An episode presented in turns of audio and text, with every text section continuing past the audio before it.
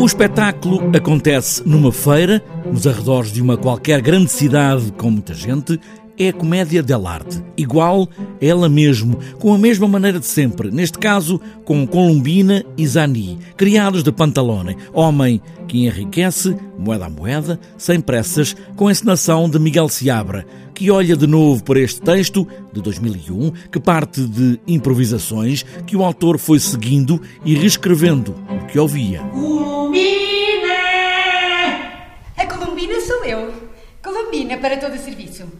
Tenho três obrigações cá em casa: lavar a varanda, esganar os patos e enxutar os ácaros das moedinhas do Sr. Pantalone. E esta revisitação tem a ver com a atualidade do texto, o facto de termos cumprido o primeiro quartel de existência, 25 anos do Teatro Marginal, e portanto estarmos no 26 ano e queremos voltar, sentimos a Natal Luísa e eu que fazia sentido revisitarmos a Comédia dell'arte, que está na gênese da formação do Meridional, com outra roupagem, com outra máscara. A Comédia dell'arte é o alicerce da Companhia de Teatro Meridional e esta nova máscara que fala Miguel Seabra é um novo cenário para as mesmas ideias num outro tempo, este de agora. O cenário e os figurinos, ou seja, a concepção plástica é diferente, as luzes também, consequentemente, alteram-se, os atores não são os mesmos,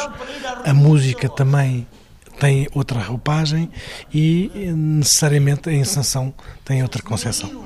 E esta revisitação também tem a ver com a acutilância irónica que a comédia dell'arte contém eh, ou proporciona, o gênio da escrita do Mário Botequilha e a contemporaneidade do seu texto.